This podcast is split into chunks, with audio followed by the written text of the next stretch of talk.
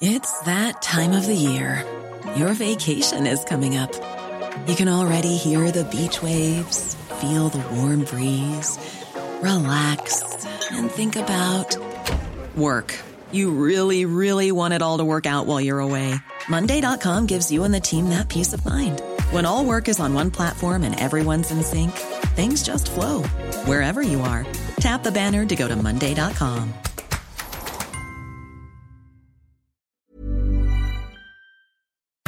Radio. La HCL se comparte, se ve y ahora también se escucha.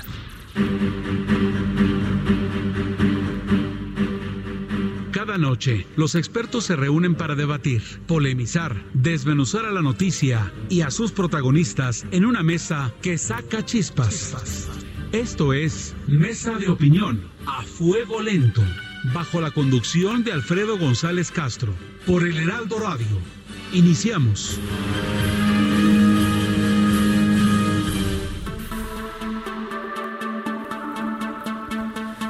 Lo que sabemos de la crisis financiera mundial es que en realidad no sabemos mucho. Muy buenas noches, gracias por sintonizarnos. Soy Alfredo González Castro y este martes, como cada semana, estamos transmitiendo completamente en vivo. Son las 10 de la noche con dos minutos y eh, estamos en FM a través del 98.5. Y bueno, también nos escuchan allá en Guadalajara, Jalisco por el 100.3 en Tampico, Tamaulipas por el 92.5, en Villahermosa, Tabasco por el 106.3 de su frecuencia modulada y en Acapulco, Guerrero por el 92.1. Afortunadamente también nos escuchan en el Estado de México por el 540 de la amplitud modulada, a través de una señal que nos permite llegar hasta los estados de Morelos y Tlaxcala y algunos municipios de Puebla, Hidalgo y Querétaro. También mandamos un saludo afectuoso a todos los amigos que nos sintonizan en la ciudad de Tijuana, Baja California, por el 1700 de la amplitud modulada. Y en, los y en el estado de Texas, allá en la Unión Americana, nos pueden sintonizar por el 91.7 de FM, HD4 en McAllen, y el 93.5 también de la frecuencia modulada en la ciudad de Bronzeville. Bueno, pues como usted sabe, la mesa de opinión a fuego lento es un espacio de reflexión que lo que buscamos acá es ir más allá de las noticias del momento, siempre para debatir y, debatir y analizar asuntos de la agenda pública y para eso contamos cada semana con un grupo de expertos. Bueno, como ya lo comentaba al arranque de este, de este espacio, vamos a hablar, hablar sobre la crisis, la tormenta perfecta que se está gestando sobre México. El de ayer fue un lunes negro para los mercados financieros del mundo. La expansión de la epidemia del coronavirus y la falta de acuerdo en la Organización de Países Exportadores de Petróleo, la OPEP, provocaron que las bolsas de casi todo el planeta se hundieran, que los precios internacionales del crudo cayeran a niveles, sí, a niveles históricos, y que el dólar se fortaleciera frente a la moneda nacional, sobre todo bueno, varias monedas, sobre todo el peso. ¿De qué tamaño fue la afectación? Vamos a escuchar lo que preparó nuestro equipo de, de redacción y producción y volvemos con nuestros invitados. Con la creciente epidemia de coronavirus, los mercados internacionales no podían quedar exentos de un contagio de incertidumbre que se agravó con el anuncio de Arabia Saudita sobre el incremento en su producción de 12.3 millones de barriles de petróleo al día a partir de abril. Esto luego de que su alianza con Rusia en la OPEP se viniera abajo. La reacción en cadena durante este lunes no tardó y los precios internacionales del petróleo reportaban las peores caídas desde 1991. Fue así como el lunes negro registraba la baja en el crudo de 24.1% del Brent, llegando a 34.36 dólares por barril y del WTI de 24.59% a 31.13 dólares, arrastrando la mezcla mexicana a su nivel más bajo desde febrero de 2016 con una pérdida de 31.7% llegando a 24.43 dólares por barril. Por primera vez desde las elecciones presidenciales del 2016, las operaciones en la bolsa de Nueva York fueron detenidas por 15 minutos. La percepción de riesgo ante el panorama de salud y la caída del petróleo llevó a la tasa de bonos del Tesoro y el propio oro a niveles no vistos desde diciembre de 2012. En Estados Unidos, en el llamado lunes negro, los tres indicadores de Wall Street presentaron grandes pérdidas. El Dow Jones con 7.79%, el Nasdaq con el 7.29% y el Standard Poor's 500 con 7.61%. La turbulencia afectó a la Bolsa Mexicana de Valores con un desplome de 2.500 puntos, su mayor caída desde octubre de 2008. Carlos González Tavares, director de análisis y estrategia bursátil del grupo financiero Monex, afirmó en el espacio de Carlos Mota en el Heraldo Radio que la incertidumbre podría llevar a una recesión me parece que estamos en un escenario en donde eh, empezamos a ver un posible escenario de recesión, eh, probablemente pues más hacia finales de año, eh, conforme siga incrementando la incertidumbre relacionada con el coronavirus. Y bueno, obviamente este efecto que sin duda será complicado para nuestro país, el, tema del, petróleo. Y hay otros temas también en el radar, vienen las elecciones en Estados Unidos que seguramente seguirá generando pues mayores presiones a, a la economía global y particularmente a nuestro país. El especialista afirmó que cualquier medida para estabilizar los mercados podría sumar, sin embargo insistió en que el panorama actual no es el mejor para México. El panorama actual no es el mejor para México, dice la introducción de esta nota que preparó nuestro equipo de redacción y producción. Y bueno, para hablar precisamente del tema, damos la bienvenida a nuestro estudio a José Ignacio Martínez Cortés, que él es el coordinador del Laboratorio de Análisis en Comercio, Economía y Negocios de la Universidad Nacional Autónoma de México. Muchas gracias. José Ignacio, gracias por estar esta noche y sobre todo en este horario. Muchas gracias. Bueno, también doy la bienvenida a Gabriel Casillas, que él es director adjunto de análisis económico de Grupo Financiero Banorte. Gabriel, gracias también por estar esta noche con nosotros. Muchas gracias, Alfredo. Un gusto estar aquí contigo también, José Ignacio. Gracias, Gabriel. Pues eh, eh, vamos a entrar de lleno al análisis, a la revisión de esto que está ocurriendo en este momento en, en el entorno internacional. Hoy los mercados reaccionaron mejor, sin embargo, prevalece el temor la pregunta que yo les haría es, bueno, dos preguntas. ¿De qué tamaño serían serán los efectos de esta situación que vivimos? Y si estamos ante el riesgo de una recesión mundial. ¿Quién dice yo? ¿Quién arranca? Pues si quieren, si quieres empiezo. Venga, venga, Gabriel Casillas. Perfecto. Mira, yo creo que hay que hay que ver este tema que estamos que están viviendo los mercados financieros desde una arista eh, pues más amplia. ¿no? Sobre todo que, por ejemplo, lo que pasó ahí el lunes negro que mencionabas al principio, Alfredo, eh, pues viene por la decisión en el margen de Arabia Saudita de aumentar su producción, lo cual hizo que se desplomara el precio del petróleo y todo lo que ya describieron, ¿no? Pero esto pues, no viene solito. Esto se, pues es una, una conjugación de cosas, ¿no? Porque se agrega al tema, a la gran preocupación global del coronavirus y que este tema, esta epidemia del coronavirus está llegando en un momento del ciclo económico muy, muy relevante. ¿A qué me refiero? A que normalmente las fases de expansión del ciclo económico, es decir, cuando se tienen tasas de crecimiento pues año con año, eh, de los 60 para acá han durado en promedio 5 años. 5 años. Y este, este año estamos en el onceavo año de expansión, después de la crisis económico-financiera global del 2008-2009. Ahí empezó la recuperación 2009, entonces ya estamos en el onceavo año. Por eso desde el año 6, 7, 8 los mercados financieros ya están sumamente nerviosos de cuándo viene la siguiente recesión. Entonces, pues como que la mayoría de la gente sabe que ya estamos en un periodo donde ya se ha estado desacelerando la economía en los últimos dos años, eh, ya eh, los mercados, muchas personas estábamos esperando la recesión en algún momento y pues se ve el coronavirus como uno de los posibles catalizadores o la gota que derrama el vaso para poder tener una recesión global. Como en el 2009 pasó con la influenza. En el 2009 fue un factor que también que derivó, que provocó este, este descalabro económico? O? Pues yo veía la influencia de la H1N1 que comentas muy bien, 2009, como más bien eso fue como extra, ¿no? Fue como ahí el tiro de gracia, si es que podemos Lo que faltaba. Sí, pero no, no, no siento que haya sido el, catalizador, la gota que derramó el vaso, porque fue más bien el colapso de Lehman Brothers, todo el colapso de todos estos bonos respaldados por hipotecas en Estados Unidos. Fue más eso que lo otro, pues sí, sí nos vino a molar, ¿no? Aquí en México sobre todo. Pero en el caso actual no. Ah, no ha habido un catalizador, no ha habido un, tema que se diga, esto es lo que va a iniciar la siguiente recesión económica global. Entonces yo creo que de ahí podemos partir y ya te podemos platicar de qué, cuáles impactos vemos. Ok, gracias, gracias Gabriel Casillas. Vamos con José Ignacio. Sí, muchas gracias. Sí, como bien este, comenta Gabriel, eh, es un proceso de desaceleración que está teniendo la economía mundial y vamos, quizá es un atrevimiento decirlo de esta manera, qué bueno que se presenta, porque es una válvula que le quita presión a la economía eh, mundial, ¿no? No nos toma como eh, vimos en septiembre de 2008, que vino un colapso este total y ahí sí pone en crisis la economía eh, mundial. Aquí afortunadamente ha, sido un proceso de desaceleración de manera gradual y nos encontramos en dos aspectos este, distintos a lo que teníamos en 2008, 2009, ¿no?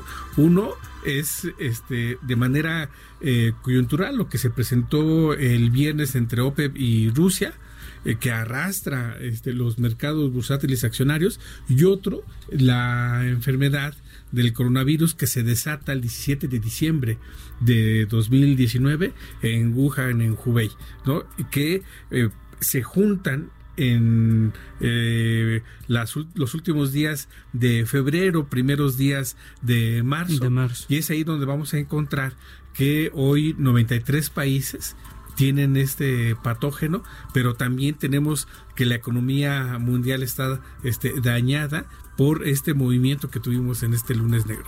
¿Hay algún algún interés de Medio Oriente? Creo que por ahí había alguna presión en términos del petróleo particularmente. Eh, eh, Creo que la guerra es con Estados Unidos por, por el mm, tema. Eh, esto lo vimos el 3-7 de enero este, a inicio de, del año que, que, fue la antípoda con relación a lo que tuvimos en cuanto a los precios del petróleo en el viernes eh, este el lunes a diferencia de lo que tuvimos por ejemplo el tipo de cambio eh, el, el, lunes en, en, México el tipo de cambio el 7 de enero eh, se apreció en 18 este, 50. es uno, uno de los niveles más bajos que hemos que ha eh, registrado. Este, con relación al, al precio del crudo, por ejemplo, se cotizaba el 8 de enero cuando Estados Unidos bombardea eh, las postrimerías del aeropuerto de Bagdad, el crudo alcanzó los 63 dólares, ¿no? Totalmente distinto a lo que tenemos hoy. Ok, bueno, pues invitamos a, también a nuestros amigos del auditorio que nos escriban y nos sigan por nuestras redes sociales. En Twitter, arroba Heraldo de México y mi cuenta personal, arroba Alfredo Les, L-E-Z al final. Y en Facebook que sigan al, a, El Heraldo, arroba Heraldo de México y en Instagram, arroba Heraldo de México. Y bueno, pues también lanzaríamos la pregunta a los amigos del auditorio. México está preparado para enfrentar esta tormenta económica que se avecina y bueno, y los mexicanos cómo nos estamos preparando. Pero vamos a vamos a un, a un, a un, a un siguiente tema y la pregunta que yo les hago, ¿a qué le debemos tener más miedo? Al coronavirus que siga contagiando a los mercados o, al tema en particular la crisis financiera. Qué es lo que qué es lo que va a generar más problema en los próximos días nos permites contestar esta Alfredo. Eh, mira la verdad lo que nosotros estamos viendo es que siempre lo más importante es eh, el tema el, la parte de salud primero y segundo el impacto económico. Porque y no es tenerle miedo es nada más saber qué está pasando y saber cómo actuar, ¿no? Más que tenerle miedo. Entonces, en ese sentido, por ejemplo, vemos dos, dos, dos factores aquí eh, que están en la parte de salud y el otro, el impacto en los mercados y en la economía. Normalmente el impacto en la economía, eh, pues depende de muchos factores, ahorita platico algunos, y el impacto sobre los mercados es muy, es muy rápido. Vemos cómo los mercados reaccionan inmediatamente, ya sea para abajo, y en el momento que vemos algunos anuncios, de, ya sea de política económica, alguna cosa, alguna aliciente, vemos que reaccionan al alza también. No, no nada más han sido a la baja en todo este periodo de altísima volatilidad en las últimas semanas. Y, del otro lado pues, está la parte, digamos, más de salud. Entonces, si, me permite decir esto, yo creo que tres factores que van a estar viendo los mercados de manera muy, muy, muy cercana. Uno es la reacción de política económica, que por el momento ha venido de política monetaria, ¿no? Vimos que la Reserva Federal la semana pasada eh, bajó las tasas eh, fuera de calendario 50 puntos base y vimos hoy un anuncio del presidente de Estados Unidos, Donald Trump, en el cual es factible que, que haya un programa fiscal que disminuya el impuesto a la nómina o que haga ciertos cambios para impulsar a la economía. Esos tendrían que ser aprobados obviamente por, por, por, este, por los legisladores. Esos anuncios ayudan mucho, sin duda, porque pues, para aminoran... des- despresurizar la presión, la- el- los mercados, para bajarle un poco la presión. Exacto, pero hasta ahí. Y a veces duran dos días, tres días, a veces duran horas y el mercado se vuelve a caer. ¿Por qué? Porque saben que este no es la cura de todo. Número dos es el tema de eh, las acciones de política de salud. ¿no? Por ejemplo, ahí normalmente tenemos dos, dos variantes y muchas intermedias. ¿no? O se decide poner, imponer estas este, cuarentenas draconianas, como lo está haciendo Italia, como lo está haciendo la Comunidad de Madrid, Cerrados, bloqueados completamente. bloqueados completamente, que eso el impacto económico es tremendo. O está el tema de, bueno, decir, ¿saben qué? Vamos a coexistir con el virus. El tema de estas dos cosas es, uno, pues, tener la información sobre la epidemia, sobre el virus, sobre la tasa de mortandad. Y al final del día, aunque tenga uno toda esta información, eh, viene el tema político, ¿no? Por ejemplo, en Italia, pues el- han cambiado de, de, de preside- de- de primer ministro y de políticos, pues a cada ratito, en los últimos cinco años llevan muchísimos. Entonces, claramente, políticamente decir no, no hacemos nada es muy, es muy políticamente incorrecto. Entonces, también tienen mucha presión política independientemente de la información que se tiene en la epidemia. Es decir, que los gobiernos también juegan con los factores cuando hay una presión económica. Sin o sea, duda. juegan políticamente. Claro. Y hay un tercer factor bien importante que es, eh, con, con este acabo esta intervención, es el tema de cómo evoluciona la epidemia. Y aquí hay tres temas, si va a haber vacuna o no, si va a haber un tratamiento para este efectivo, ¿no? Y que además se pueda producir a nivel masivo por los laboratorios y que pueda ser distribuido adecuadamente. Y número tres, eh, el tema de eh, pues cómo va evolucionando la epidemia por sí misma, ¿no? Por ejemplo, ya empezamos a ver cómo los eh, nuevos casos de infección en China han, han bajado, ¿no? Ya no hay Pues, nuevos eh, casos. ya, ya no se habla de, de incluso de muertos necesariamente en el país de origen. Exacto. Pero el problema es que los mercados, los participantes de los mercados están muy escépticos con esas cifras en China. Entonces, dado eso, como que ahora tenemos que esperar a ver qué pasa en Italia, que es el siguiente gran experimento. Y después, los países más infectados, de acuerdo a todos los monitoreos, son España, Francia y Alemania. Europa, particular, principalmente. Exacto. Entonces, en ese sentido, como que ahora el mercado, una señal muy importante, porque los infectólogos dicen que vamos a estar hablando del coronavirus, de este COVID-19, ¿no? que es otro coronavirus parecido al del SARS en 2002. Vamos a estar hablando de él en marzo del año que entra. Pero el impacto en los mercados puede ser, puede terminar en abril, por ejemplo, si es que empezamos a ver que en Europa empiezan a bajar el número de nuevos casos. ¿no? Esa va a ser una señal muy importante para los mercados. Y, y también en ese sentido, si se encuentra un tratamiento eficaz, como decíamos. Ahora, vacuna, la verdad, la mayoría de los infectólogos con los que hemos tenido la oportunidad de platicar, incluyendo uno en la Universidad de Johns Hopkins en Estados Unidos, nos dicen que prácticamente no creen que vaya a haber vacuna. Porque va a tardar. Pues eh, lo que dicen es que, por ejemplo, el, el el primer coronavirus, este, el de 2002, el del SARS, no hay, no hay vacuna. Entonces, este, por ciertas razones, ¿no? Que los anticuerpos no se amoldan a este tipo de virus. cuestiones médicas. Entonces, lo que más, este, lo que más este, puede servir es los antivirales, ¿no? Entonces, esas son las pruebas del tratamiento que se está, que se está viendo, ¿no? Yo no soy infectólogo, nada por el estilo, pero eso es lo que nos han dicho expertos en el tema. Entonces, yo creo que estas son las tres cosas, ¿no? Entonces, básicamente el mercado va a estar viendo estos tres temas y pues va- todo se va a mover dependiendo de estos tres temas. Sí, y- pero yo considero que la señal más importante es continuar viendo pues políticas eh, monetarias, por ejemplo, el Banco Central Europeo probablemente baje las tasas un poco más, haga un estímulo monetario, otros países saquen un estímulo fiscal, eso va a ayudar a los mercados de manera de corto plazo. Lo más importante va a ser las señales de la epidemia por, por sí mismas, ¿no? Si ya empiezan a bajar el número de nuevos eh, casos. Gra- Gracias, Gabriel Casillas, José Ignacio. Esto, yo escucho esto y hasta me, me da, me anima. O sea, siento que no hay una crisis, siento que todo está medio bajo control. Y es, ¿Es aquí, así? y es aquí donde precisamente, eh, este, rescatando tu, tu- tu observación inicial, a, a dónde, o, eh, a, a qué punto hay que tenerle miedo. ¿no? Este, Está el coronavirus, la guerra por el Tenemos petróleo. instrumentos económicos, lo vimos este, el día de ayer en, en- en México, la ampliación de la cobertura este, cambiaria y amortigua el, el tipo de cambio. Ya Gabriel precisa muy bien lo que no tenemos en la parte sanitaria.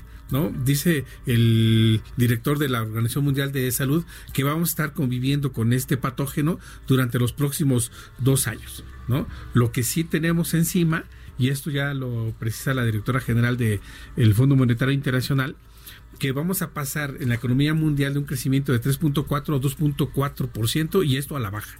¿No? Eh, la Organización Mundial de eh, Comercio precisa que el comercio internacional de mercancías va a estar cayendo de 3.7 a 2.3 este, por ciento y esto a la baja. Vamos a tener eh, en la segunda semana de abril eh, una reunión virtual ahora este, eh, donde ya no se van a reunir las dos principales instituciones financieras económicas del mundo, de las, las, instituciones gemelas de Bretton Woods, del Fondo Monetario y el Banco Mundial. Aparentemente esto va a ser ahora virtual. ¿Qué quiere decir eso que va a ser virtual? ¿Por qué la este, acotación? Eh, porque por lo regular este, es una reunión eh, semestral, se reúnen en abril, se reúnen en, en, en, octubre y es presencial. En este caso, precisamente por eh, las cuestiones de eh, que se están recomendando, y más ahora este, en, en, Estados Unidos, donde este 10 de marzo se establecen otra serie de, de, de medidas, pues no va a ser posible la reunión física este, como se hace ya de, manera anual. Y esto va a ser de manera este, virtual. virtual, ¿no? Por ahí van a estar ensayando tanto el Fondo Monetario como el Banco eh, Mundial las reuniones virtuales que se van a tener, porque es importante esta reunión. Se va a establecer ahí las perspectivas económicas 2020-2021 y con miras a 2022. Este, eh, y es ahí donde vamos a, a ver qué, qué tan fuerte es el impacto en la economía mundial del coronavirus. Ya no tanto, esto se va a ir este, eh, eh, bajando la presión conforme van avanzando los días, En, la, parte accionaria y en la parte este, energética. Sí lo vamos a tener en este, eh, enfermedad en la economía que está gravemente dañando estos vaivenes de los flujos comerciales y de bienes y servicios. ¿Y aquí a qué deberíamos de tenerle más miedo? ¿A esto de, de, la, de la epidemia, de epidemia o pandemia que todavía está así como medio, medio volátil, digamos, o al tema del petróleo? ¿Qué es lo que va a tener mayor impacto o tendría mayor impacto en las finanzas internacionales? No, sé qué piense aquí este José Ignacio, pero yo creo que al tema del, del, coronavirus. El petróleo, la verdad, y digo, tuve la oportunidad de estar en el G20 ministerial en Riyadh, en Arabia Saudita, hace tres semanas, y Arabia Saudita es el presidente del G20, así como nos tocó en México, que fue en Los Cabos, el último año el expresidente Calderón, ahora la presidencia la trae, la trae Arabia Saudita. Y este, este, digamos, pues no quiero llamarle pleito, pero esta diferencia que traen con Rusia, en la cual por la OPEP habían decidido hacer un recorte de producción para mantener el precio, eh, Rusia no lo quiere aceptar, entonces Arabia Saudita dice, bueno, ok, no, entonces yo aumento mi producción y bajo el precio. ¿No? Entonces, este, esto realmente pensaría yo que a lo mejor llegan a un acuerdo en las próximas dos o tres semanas. ¿no? Entonces, y sobre todo que pues Arabia Saudita tiene ahorita pues toda la responsabilidad de ser el presidente del G20. Recordemos que el G20 fue el organismo internacional más importante, fue prácticamente el que sacó de la crisis de 2008-2009 al mundo. Eh, no fue desafortunadamente, no fue el Banco Mundial y el Fondo Monetario como siempre lo habían sido. En esta ocasión tuvo que haber acciones coordinadas del G20. Entonces yo creo que esa responsabilidad que tienen, que además le han puesto mucho énfasis en hacerlo bien, digo, la verdad es que me tocó verlo de primera mano, yo creo que esto va a hacer que tengan que negociar y salga adelante este tema del petróleo. Entonces, el tema del petróleo el problema es que a lo mejor no vuelve a subir a los 60, 65 dólares por barril, pero sí que vuelve a subir a los 40, 45 sí lo veo factible. Y en ese sentido, pues podríamos dejar el petróleo un poquito atrás y, otra vez volvernos a concentrar en el coronavirus y en el ciclo económico. Ahí, es donde están. Lo malo es que la economía está vulnerable, ¿no? Entonces cualquier otro choque que venga, pues le va a pegar, ¿no? Tanto los mercados como la economía. Está vulnerable porque, pues China pesa mucho en la economía. Ya no es lo mismo de hace, del 2002 cuando fue el SARS. En 2002 la economía china pesaba 8% del PIB, hoy es la quinta parte de la economía mundial y además este pues ya las tasas de interés que es la, respuesta de política económica más importante pues ya las tasas están muy bajas tampoco hay tanto espacio para bajarlas no entre otras cosas. Ok. Y un factor coyuntural que pues, va a estar a favor de la economía mundial es que cada vez está más cerca la primavera y por lo tanto este eh, comienza el frío del invierno a disminuir y esto va a llevar a que el crudo regrese a esos este, eh, niveles. ¿Es correcto lo que se También no, influye. No, vamos a encontrar esos precios del crudo en los 50 y aquí cabe destacar que cuando el 8 de septiembre el secretario Arturo Herrera establecía en los criterios generales de política económica el precio del crudo a la mezcla mexicana en 49 dólares, lo bajó demasiado. ¿sí? Y me parece que fue de manera este eh, afortunada estuvo bien muy, muy, muy, muy precisa. En, cuánto quedó al final este, en 2018 estaba en 54 y bajó a 2018 se estableció en 49 en los criterios sí. Muy de manera conservadora hay quien estuvo de acuerdo hay quien no no de ahí estableciendo cálculos y demás porque el, el dinero iba a venir de la reserva de la eh, del este fondo, ¿no? De, de ahí es donde están sacando el dinero. Este, sí, es ahí donde, este, así es, donde está ahora la, economía de ahí este, depende. Y esto, eh, ¿cómo nos pega a nosotros el que se haya establecido este lunes el precio de la mezcla en 24.43 este, dólares? Pues este, eh, bajan eh, los ingresos petroleros. Aquí cabe sacar que hay una cobertura también en ese aspecto que cubre ese bajón que está teniendo la economía. Si me permites, Alfredo, nada más, este, nada más eh, complementar un poco lo que dijo José Ignacio. Efectivamente, o sea, el año pasado se estableció este precio de 49 dólares por barril, ¿no? Para todo era este conservador, que era, era conservador conservador. Sí, sin duda. Y, y, lo bueno es que esta, este, de este precio del petróleo, recordemos que la, la, cobertura petrolera de la que se habla tanto es cobertura petrolera de los ingresos fiscales de origen petrolero. O sea, no es cubrir la, la, producción de Pemex en su totalidad, ni no. Es solamente la parte que le corresponde al gobierno federal por esos ingresos fiscales de petroleros. Eso está cubierto se ha cubierto desde los noventas, ¿no? Ha habido años donde el gobierno ha sido más transparente y publica con quién hizo las coberturas y cuánto costaron. Ha habido años en que no. Pero, pero ahí está la cobertura, ¿no? Y la cobertura lo bueno es que lo que te da es, es un, son, un seguro. ¿no? Que si se va el precio por abajo de, exacto, si se baja el precio por abajo de 49 dólares, tú puedes este, cobrar el diferencial. Ahora, el tema este es que son opciones y normalmente este pago eh, se hace hasta diciembre. Entonces, pues eh, en el año tiene que haber este, un cierto manejo de, efectivo si uno está recibiendo menores, eh, menores ingresos y esto se compensa en diciembre cuando se ejerce la opción y ya entra... entra es para una cosa extraordinaria, no es un tema permanente. Como todos los seguros, digo, compramos un seguro para coche y no es que queramos chocar. Ojalá nunca lo utilices. Exactamente.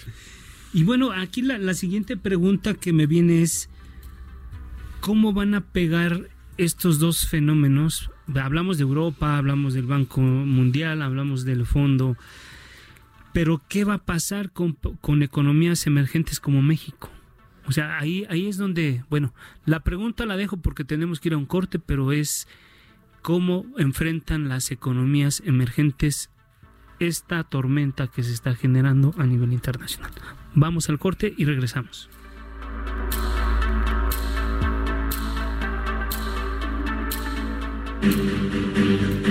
Esto es Mesa de Opinión, a fuego lento. La polémica y el debate continúan después del corte. No se vayan.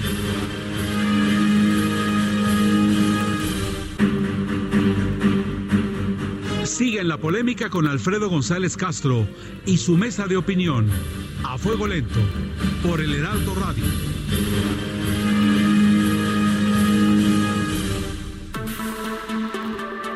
Bueno, volvemos a la mesa de opinión a fuego lento. Agradecemos que esté con nosotros José Ignacio Martínez Cortés, que es coordinador del Laboratorio de Análisis en Comercio, Economía y Negocios de la Universidad Nacional Autónoma de México, y a Gabriel Casillas, que es director general de adjunto de análisis económico de Grupo Financiero Banorte.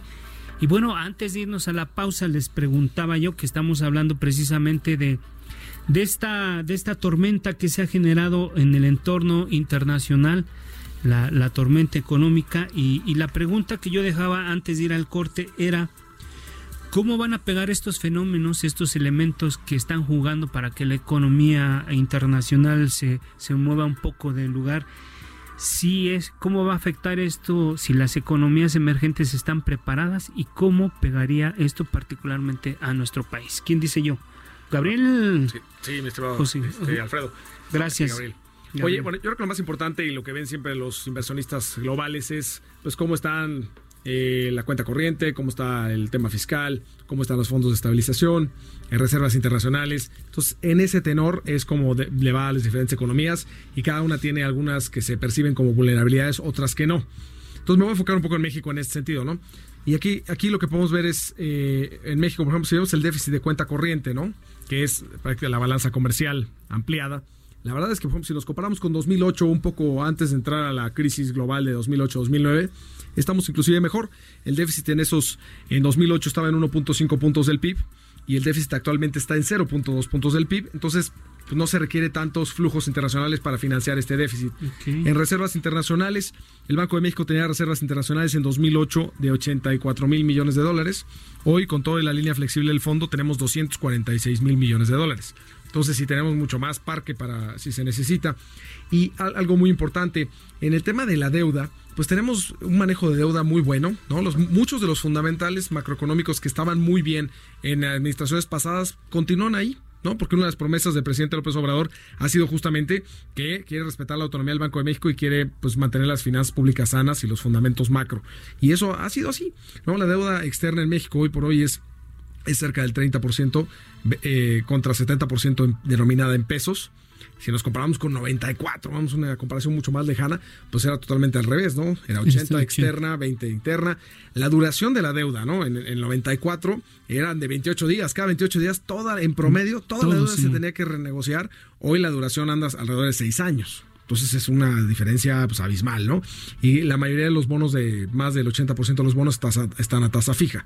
Entonces realmente sí se ve muy manejable la mayoría de las cosas. Y un punto que, que platicábamos en el corte, eh, Alfredo, del tema de los fondos de estabilización. Los fondos de estabilización que han ido cambiando, ¿no? Está el FAPE, que antes se llamaba Fondo de Estabilización de Ingresos Petroleros, ahora se llama Fondo de Estabilización de Ingresos Presupuestarios y otros más. Algo que, algo que ha cuestionado el Congreso, particularmente la oposición, es la utilización de esos recursos para programas, para, para gasto corriente, digamos. Yo creo que no, desafortunadamente eh, no, no están entendiendo estos legisladores de oposición qué está pasando, pero también la comunicación del gobierno federal ha sido rara. voy a decirlo por esto, porque el Fondo de Estabilización eh, de ingresos petroleros que anda en 158 mil millones de pesos. Lo que se utilizó el año, el año, pasado fue más o menos la mitad, fue 150 mil millones de pesos. Pero no se utilizó para cerrar ese, la brecha que hubo porque hubo menos ingresos fiscales, ni se utilizó para pagar programas sociales, se utilizó para prepagar deuda de Pemex. El secretario Herrera, cuando era todavía subsecretario el año pasado, lo puso muy bien, marcó que justamente necesitábamos un fondo de estabilización en una prueba de estrés, en un momento difícil, como de 150, 160 mil millones de pesos y que lo demás se puede utilizar para prepagar deuda de Pemex, lo cual yo creo que fue muy sano. El problema fue que la comunicación después se fue mermando, sobre todo a nivel ya de, del Poder Ejecutivo, y ya no quedó muy claro. No quedó claro de dónde. A Pero estuvo, estuvo bien utilizado, ¿no? Entonces yo creo que en ese sentido, es más, sumamos todos los fondos, ¿no? Para, para nada más hacer la comparación con 2008, ¿no? Antes de la crisis. Sí, en 2008 los, todos los fondos de estabilización sumaban 88 mil millones de pesos y hoy todos suman 240 mil millones de pesos.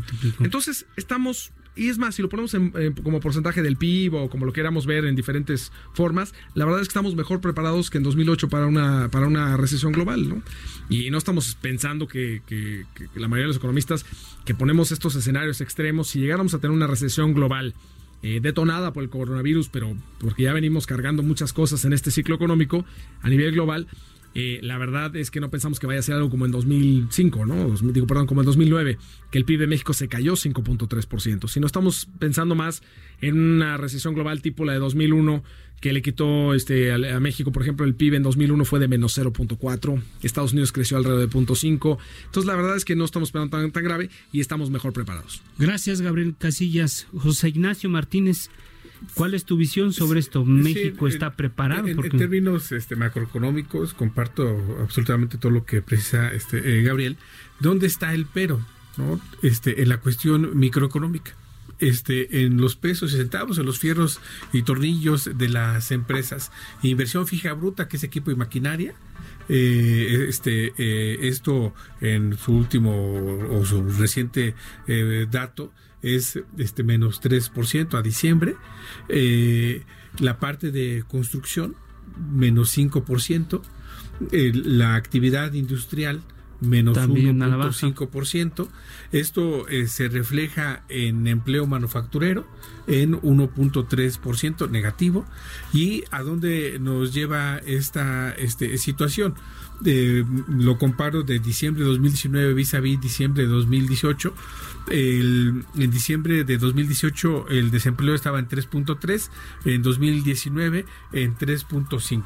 Esto este, que eh, refleja una caída en, en, variación en ICR en, y en los otros dos este, impuestos indirectos, IVA e IEPS. En este eh, sentido es donde el consumo privado viene a la baja, ¿no? Y esto eh, donde impacta en la economía en una desaceleración y en un estancamiento microeconómico no así en la parte eh, macroeconómica de, de los eh, cuatro componentes del PIB, el que sigue la inercia, el que sigue creciendo, es el sector exportador por la importación de automóviles que hace Estados Unidos de México. Aún así, en enero con relación en enero de 2020 con relación a enero de 2019 la exportación de autos cae en 5%, ¿no? Es decir,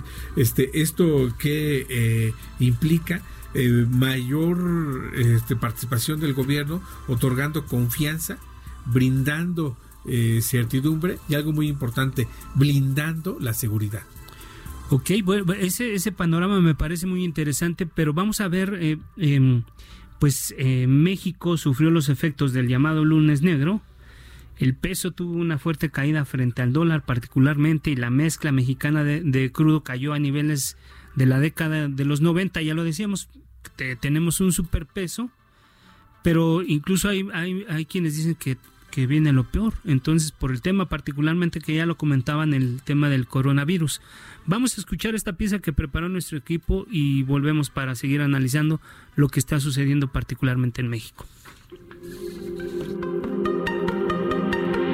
De la caída del precio del petróleo en mercados internacionales, Pemex dio a conocer la situación de la mezcla mexicana que llegó a su nivel más bajo desde 1991, cerrando este lunes negro en 24.43 dólares por barril. Esta mañana el presidente Andrés Manuel López Obrador aseguró que México resiste y está blindado ante esta situación. Ahí vamos resistiendo, logramos eh, blindarnos, no se gastó más de lo que tenemos de ingresos. No se endeudó el país por primera vez, no creció la deuda pública, al contrario, poquito pero bajó. Creció el monto de las reservas en 10 mil millones de dólares. Para ser exactos, cuando llegamos al gobierno eran 173 mil millones de dólares. Frente a la percepción presidencial, el profesor Arturo Huerta, economista de la Universidad Nacional Autónoma de México, dijo en el espacio de Salvador García Soto para el Heraldo Radio que nuestro país está desprotegido sin políticas macroeconómicas la fortaleza de la economía la da su capacidad productiva, su situación en el sector externo y no tenemos eh, política macroeconómica para encarar esta situación. O sea, no es las finanzas públicas ni la tasa de interés lo que nos va a librar de esta aborágine de los mercados financieros internacionales y la caída internacional del precio del petróleo. En relación a esta guerra petrolera, trascendió que Estados Unidos, Canadá, la Unión Europea y seis países europeos sostuvieron conversaciones conjuntas para discutir sus preocupaciones sobre la política energética de México, tema que abordó Marcelo Mereles, socio de HCX y especialista en el sector energético, con Sergio Sarmiento y Lupita Juárez. Entonces yo dudo que hay un país que pueda aguantar más de dos o tres años. Lo vimos hace unos cuantos años, cuando la caída de los precios en, a finales de 2014 hasta 2016, pues también era un poco la estrategia de los sauditas de frenar la industria de, Estados Unidos, el, crecimiento de la producción, y pues tampoco aguantaron tanto tiempo, porque estos países tienen los pues, presupuestos que dependen muchísimo de la producción y de los precios del petróleo, y yo no creo que puedan aguantar, aguantar una década, pero sí pueden aguantar un año o dos, y eso pues es un, es un golpe fuerte para todos los demás países productores que pues, este, son espectadores en esta guerra como México. La baja en el grado de inversión crediticia de Pemex también es tema de coincidencia y preocupación, como aseguró en el mismo espacio Macario Schettino, profesor de la Escuela de Gobierno del TEC de Monterrey por cada barril que Pemex produzca estaríamos perdiendo dinero. En esas condiciones es muy difícil que alguien quiera prestarle a esa empresa que, como todos sabemos, debe muchísimo dinero y no tiene con qué pagar. Esa es la razón por la cual podría perder su calificación ya definitivamente y puede arrastrar a la economía mexicana completa por esta insistencia del gobierno de apostarle a algo que ya no tiene sentido, que es el petróleo. Tan solo el año pasado, Pemex tuvo una pérdida de 350 mil millones de pesos en operación, por lo que los especialistas coinciden en que la situación actual podría llevarle a una pérdida mayor. Para respaldar a la moneda nacional tras los efectos del coronavirus y la guerra de precios del petróleo, la Comisión de Cambios incrementó el tamaño del programa de coberturas cambiarias liquidables por diferencia en moneda nacional de 20 mil millones de dólares a 30 mil millones. Ahí está otra parte de, este análisis y la voz de los expertos, pero bueno, la Asociación Nacional de Gobernadores de Acción Nacional hace unos días convocó a una reunión de, Estado para tomar medidas después de la, caída de la Bolsa Mexicana de Valores que, vino después del desplome del precio del petróleo y precisamente el temor por esta, por esta enfermedad, el coronavirus. Sin embargo, en su momento el secretario de Hacienda, Arturo Herrera, dijo que la economía mexicana está blindada y que los ingresos del gobierno federal están cubiertos por varios mecanismos, ya lo, lo, comentaba Gabriel Casillas también, y no solo por las coberturas petroleras. Aquí la pregunta que yo les haría en la mesa es, ¿el gobierno de Andrés Manuel López Obrador no está pecando de exceso de confianza? Y la otra pregunta que yo haría sería, ¿es momento de tomar medidas urgentes para hacer frente a una, a una crisis que podría ser mayor? ¿Quién dice yo? Eh, José Ignacio, Gabriel sí, Casillas. Sí, muchas gracias. José Mira, eh, de aquí, este, Alfredo Gabriel, uh, quisiéramos ver a un presidente más eh, echado hacia adelante eh, que convenciera. ¿Dónde está el pero que yo veo con, con López este, Obrador? En su narrativa de todos los días. Sí, sí hay este, estabilidad en la economía, pero ¿qué es lo que le hace falta al presidente? En este momento no está brindando esa confianza que se eh, esperaría para que eh, fluyera la inversión. Eh, de aquí es donde eh, nos dimos en la tarea en el Laboratorio de Análisis en Economía, Comercio y Negocios a establecer 10 eh, ejes donde bien podría impulsarse nosotros le estamos este, llamando un plan de contingencia, no es un programa de estabilización ni nada por el estilo tipo PIRE como hace unos años y tampoco es algo nuevo dentro del esquema del gobierno, es algo que se ha venido este, presentando. Ayer eh, el presidente y la secretaria Marx, la secretaria de Economía, presentaban un programa para incentivar la construcción. ¿En dónde este, van estos este, 10 puntos? Incentivos fiscales, ¿sí? este, se termina el incentivo fiscal de eh, ICR de IVA en la este, frontera. Yo creo que aquí el presidente tiene que este, eh, prorrogar. Cuando hablas de estas medidas, eh, José Ignacio, hablas de medidas que se pueden hacer en este momento o son a un largo plazo, un mediano plazo. En un mediano plazo. Ya, ya este algunas ya están, algunas okay. ya están, ¿no? Este, otro es una efectiva recaudación este aquí eh, este Raquel Buenrostro sin duda tiene que eh, este ser más enérgica eh, lo, en cuanto a la captación este pugnando yendo contra la ilusión y la evasión. Sin duda el creo que algo esperado es el plan energético.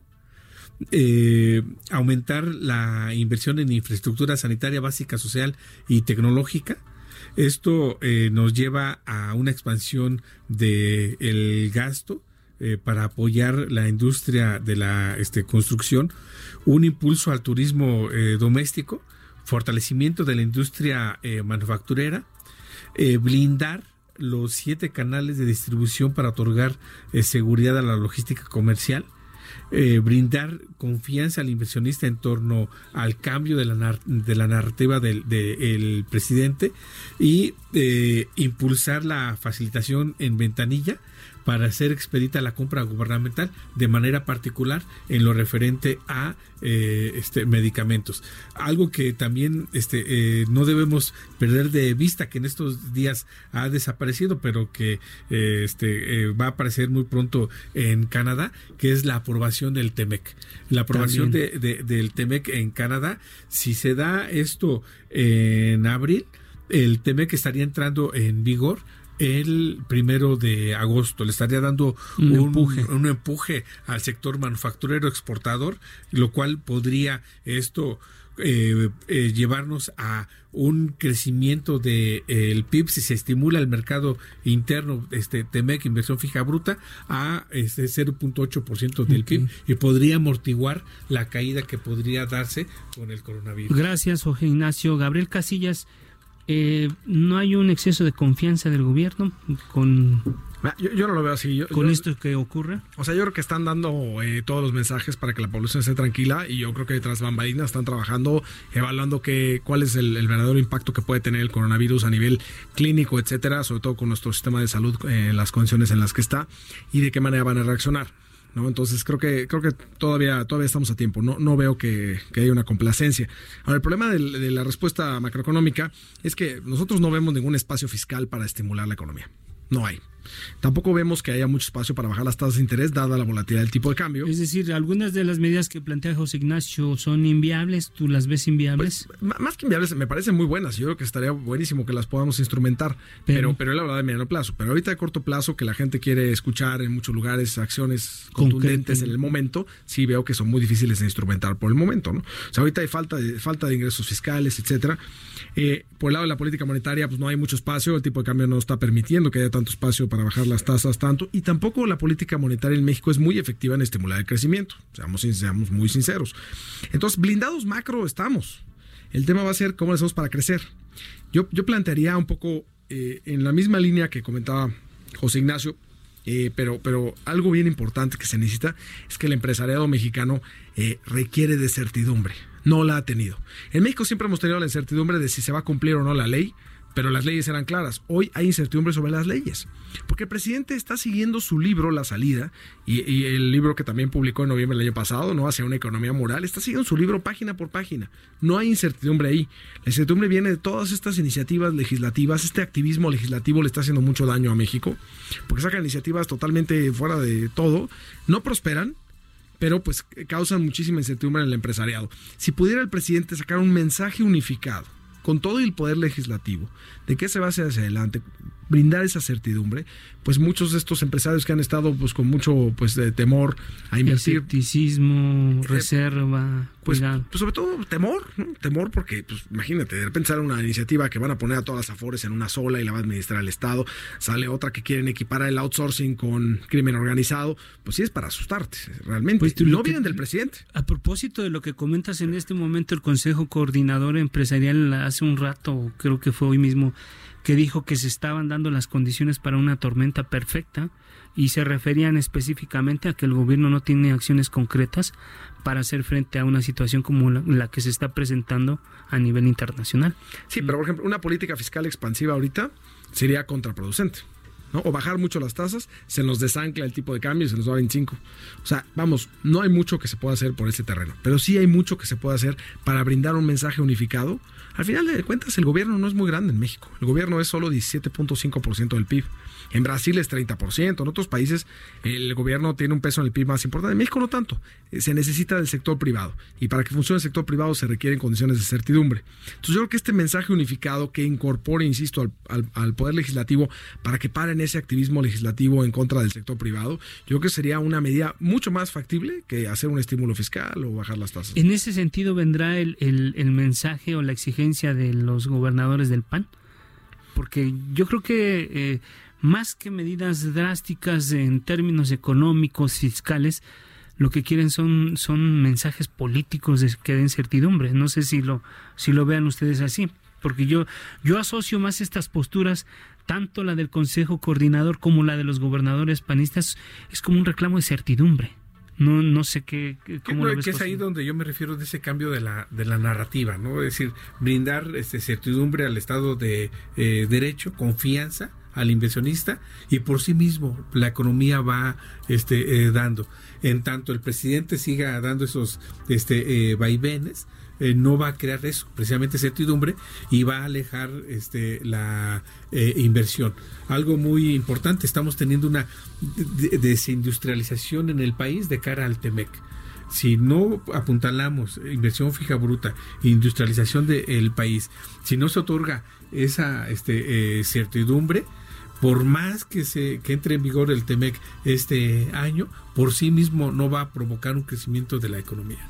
Porque nuestra economía está basada en el consumo, ¿cuáles son los otras la la otra parte si no hay un no se está fomentando la industrialización del país? ¿En eh, dónde está? Eh, este, dejas de lado, eh, la inversión fija bruta representa, provoca el 27% del el PIB en este, inversión y en, en gasto. ¿No? Este, si eh, no impulsas este, la este, construcción. Entonces, lo único que te está quedando es el factor de exportación, pero viene la desaceleración industrial de Estados Unidos y eso va a provocar entonces que haya también un repliegue en las exportaciones manufactureras. Y ya nos estamos perfilando para la salida, pero no quería dejar pasar una pregunta que es muy, muy de coyuntura también el cambio político en los Estados Unidos va a influir en la economía no solamente de México, sino a nivel internacional? ¿Va a influir? Este, sin duda, va este, a, influir y vamos a tener nuevamente ese escenario de pánico que tuvimos en 2017 cuando eh, Trump este, toma eh, posesión y eh, pues va México nuevamente a entrar una este, vorágine. Trump ya nos avisa que nuevamente está en su agenda el famoso muro, pero ahora sanitario. ¿No? Es decir, vamos a estar presente nuevamente ahí en la campaña presidencial. Siempre nos van a estar usando para... ¿Cómo ves? ¿Cuál es tu visión sobre esto, Gabriel? Sobre la, elección en Estados Unidos. Yo creo que la elección en Estados Unidos es una carrera de dos caballos, ¿no? En términos de demócrata. Y eh, ya sabemos que Trump del lado republicano. Entonces, del lado demócrata vamos a ver si va a ser Joe Biden o va a ser eh, Bernie Sanders. Si es Joe Biden, yo creo que va a ser sin duda el tema va a ser si Trump, qué tanto nos va a usar de su piñata, como ya bien lo decía este José Ignacio, yo creo que eso va a pasar. Y, pero pues eso es temporal y como ya está el TMEC o el USMCA ratificado inclusive en Estados Unidos, creo que va a afectar menos. El problema es si es Bernie Sanders. Si es Bernie Sanders el candidato, que por el momento como se están viendo las primarias no se ve tanto, pero puede resurgir.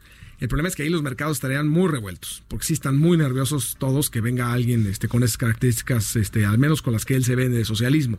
Entonces ahí sí, aunque le veo menos probabilidades de poderle ganar a Trump. De los tres que están, digamos que es el que tiene menos posibilidades. Yo creo que Bernie Sanders es el que menos, pero siento que es el que más volatilidad va a provocar. Entonces yo creo que una, una elección Joe Biden-Trump, sin duda Trump nos va a usar de piñata, va a usar la China de piñata probablemente, y eso pues va a causar incertidumbre, va a causar volatilidad pero con la ratificación del TEMEC esa no la veo tan, tan complicada. Yo creo que hoy por hoy el, problema que vemos es el coronavirus y en qué parte del ciclo económico nos encontramos.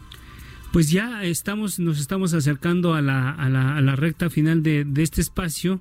Eh, un minuto y medio cada uno para una, una conclusión, una, un mensaje final. Pero yo me quedaría con esto que decía Carlos Salazar Lomelín, que es el presidente del Consejo Coordinador Empresarial México se encuentra a un paso de la tormenta perfecta y, y, si es así, ¿cómo, ¿cómo, lo evitamos? ¿no? ¿Qué, ¿Con qué reflexión se queda cada uno de ustedes? Arrancamos con José Ignacio Martínez. Muchas gracias. Yo, yo diría no caer en pánico. Porque en este momento lo que este, eh, vale tener es mesura, cordura determinar bien los, los pasos que vamos a dar en el sentido de la parte este, eh, cambiaria, de la parte de la tasa de interés, tomando en consideración que eh, la inflación en Semana Santa, más allá de las coyunturas, la inflación siempre tiende a crecer. ¿No? Este, por cuestiones de precios, servicios. La economía se mueve. De, Semana Santa es algo este, invariable. Entonces vamos a tener ahí un jalón, ¿no? Y esto nos debe llevar a ser muy este, precisos y más tomando en consideración que conforme se vaya acercando eh, abril, el coronavirus eh, este, estará alejándose o bien con lo que tenemos ahora con Estados Unidos quizás se profundice. Pues muchas gracias, José Ignacio. Ah, Gabriel Casillas, una, una, una reflexión para, para cerrar. Tres cosas muy rápidas, Alfredo. Mira, uno, recordemos. Tómate tu tiempo, no llevamos prisa, tenemos un minuto y medio. tenemos tres cosas, ¿no? Tenemos el tema del petróleo, la guerra de precios, tenemos el coronavirus y el ciclo económico que viene en desaceleración y que podríamos llegar ya a una recesión económica global, porque llevamos ya más de 10 años de, crecimiento cuando normalmente duran 5 años, ¿no? Estas famosas 7 años de vacas gordas y vacas flacas, aquí normalmente ha dado 5 y esta estamos en el onceavo.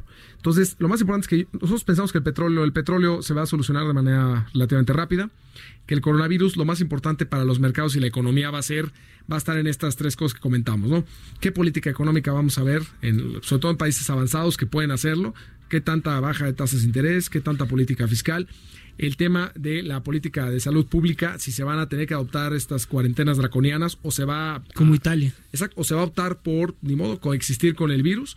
Y número tres, si se encuentra ya un tratamiento muy bueno y empiezan a bajar el número de casos. Esa va a ser la variable más relevante. Si empiezan a bajar el número de nuevos casos en Europa, eso para el mercado a lo mejor ya va a ser como, ah, ok, ya, ya se arregló esto, pasemos a otra cosa, ¿no? Para los mercados, la economía y las personas lo vamos a seguir resintiendo. Y tercer punto, en México estamos blindados macroeconómicamente para una crisis, para una recesión global, ya sea detonada por el coronavirus o por el petróleo. Yo creo que sí. El tema va a ser que necesitamos crecer. ¿No? Porque, por ejemplo, nosotros hemos medido el impacto del PIB. Nosotros tenemos nuestro estimado para este año es 0.8%. Si, si nada más se, hay una interrupción de las cadenas productivas, pues vamos a tener un impacto como de 10, 15 puntos base. O sea, pero si el impacto es tener que hacer cuarentenas y por tres semanas, entonces sí vamos a tener un impacto casi de un punto porcentual del PIB y nos lleva a otra vez crecer cercano a cero. Y ahí es donde se necesita el mensaje unificado del gobierno con el poder legislativo que brinde certidumbre. Y los gobernadores. Pues muchas gracias, Gabriel Casillas. Y bueno, pues ya llegamos a al final de este espacio, y pero no quiero cerrar sin antes decir, recordar una frase que, decía un filósofo que en este momento no me acuerdo. En tiempos de crisis unos lloran y otros venden pañuelos. Entonces vamos a ver quién llora y quién vende pañuelos.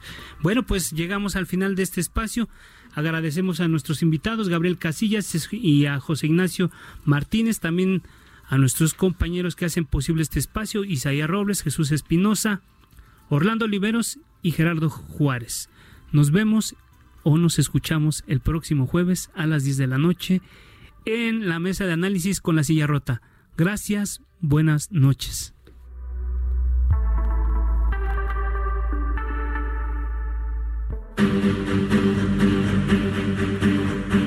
Alfredo González Castro le espera el próximo jueves para que junto con los expertos analicen la noticia y sus protagonistas. Esto fue Mesa de Opinión a fuego lento por el Heraldo Radio, con la H que sí suena. Hasta entonces. Escucha la H, Heraldo Radio.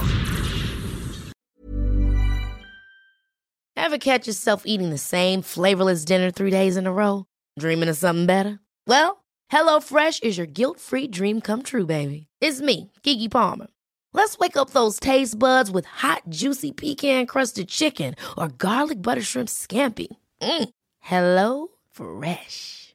Stop dreaming of all the delicious possibilities and dig in at HelloFresh.com. Let's get this dinner party started.